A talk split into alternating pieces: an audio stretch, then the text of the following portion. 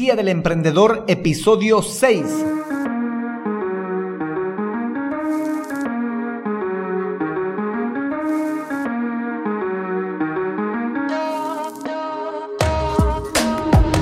Hola, hola emprendedores, bienvenidos y bienvenidas a la Guía del Emprendedor, el podcast en el que juntos vamos a aprender a crear, a montar un negocio online o como mínimo a mejorar la presencia digital de nuestro negocio actual. Esto lo vamos a conseguir a través de estrategias, herramientas y recursos del marketing digital. Hoy episodio 6 del lunes 14 de septiembre, episodio en el que vamos a detectar ideas de negocio en los datos del INE. Pero no sin antes recomendarte que todo lo que vamos a hablar aquí y los recursos que utilizaremos los estaré compartiendo en alexhurtadomktd.com. Por cierto, yo soy Alex Hurtado, un emprendedor digital y chatbot developer. Bueno, emprendedores, comencemos.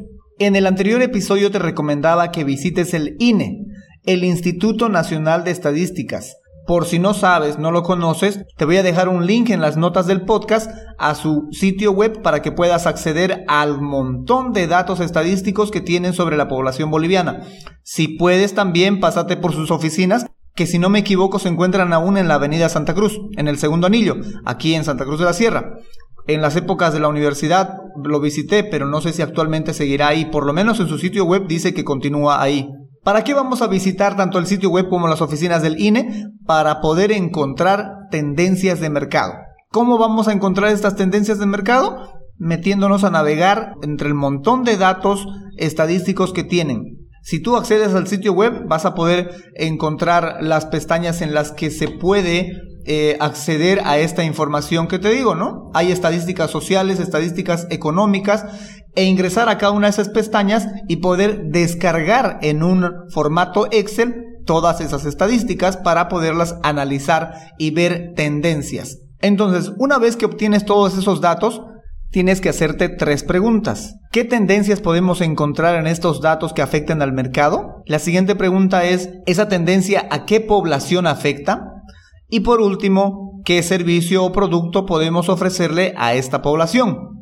Como dato de interés te cuento que estuve viendo un seminario online de estadísticas de inflación y desempleo en el entorno del COVID-19 que estuvo transmitiendo vía Zoom y que lo colgaron en el canal de YouTube del INE en el que había un directivo de Bolivian Business que comentaba la importancia de los datos estadísticos. Ellos, junto con una universidad, se preguntaron cómo la banca estaba buscando comprender a la población joven y descubrieron que la banca, los bancos, muy pocos estaban acercando a la población joven.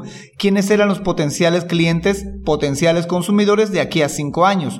De esta investigación surge la categoría de banca joven, que más que un producto financiero, es una categoría financiera de la cual desprenden servicios para públicos de entre 16 a 25 años tales como aperturas de cajas de ahorro desde los 16 años, préstamos para públicos de esas edades, banca por internet, etc.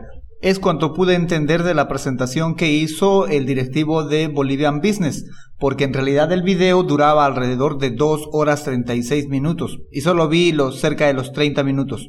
Luego de descubrir este interesante dato en la videoconferencia que ellos habían dado, me puse manos a la obra y me puse a escudriñar, a investigar entre los datos que tiene el INE.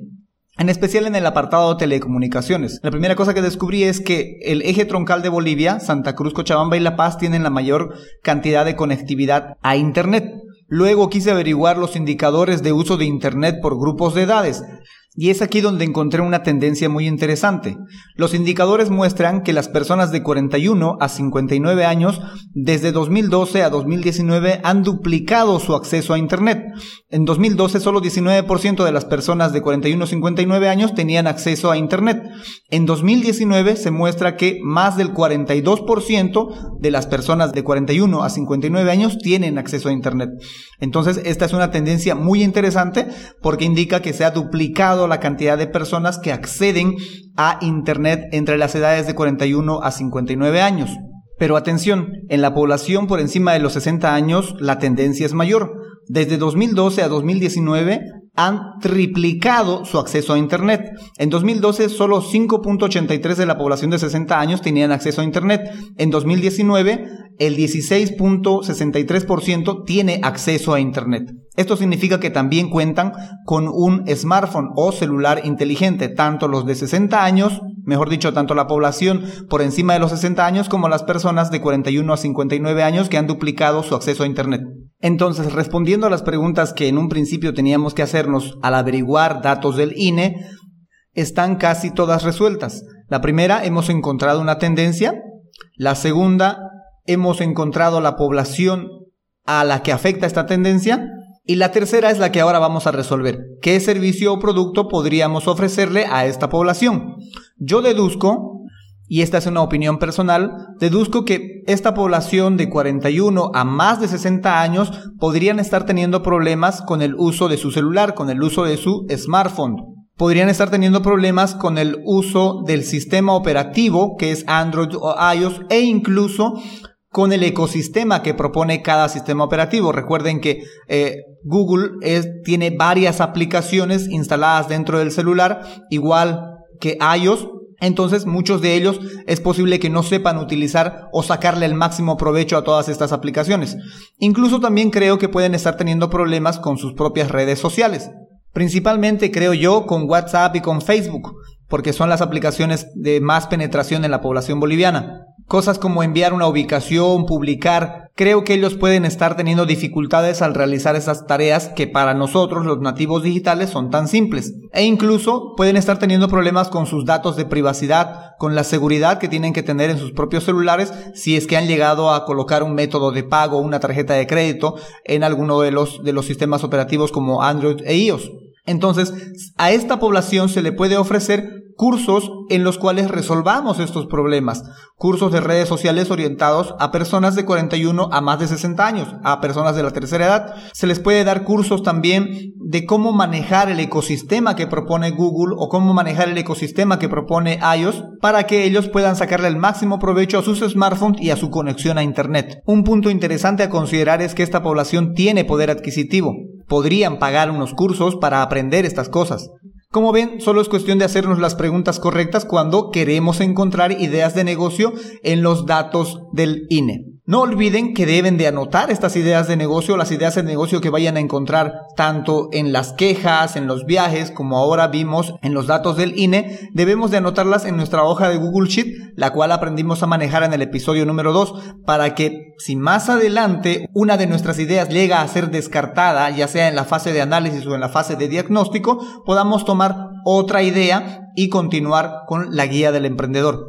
Como tarea, les invito que averigüen sobre las franquicias, porque en el siguiente episodio, el séptimo de este podcast, hablaremos de cómo detectar ideas de negocio en las franquicias. Bueno, más que detectar ideas de negocio, es que cuando no tenemos imaginación para encontrar ideas de negocio, podemos utilizar las ideas de las franquicias para nuestra propia idea de negocio. Bueno, emprendedores, eso es todo por hoy. Recuerden que pueden seguir este podcast y acceder a los recursos que estaré compartiendo en alexhurtadomktd.com.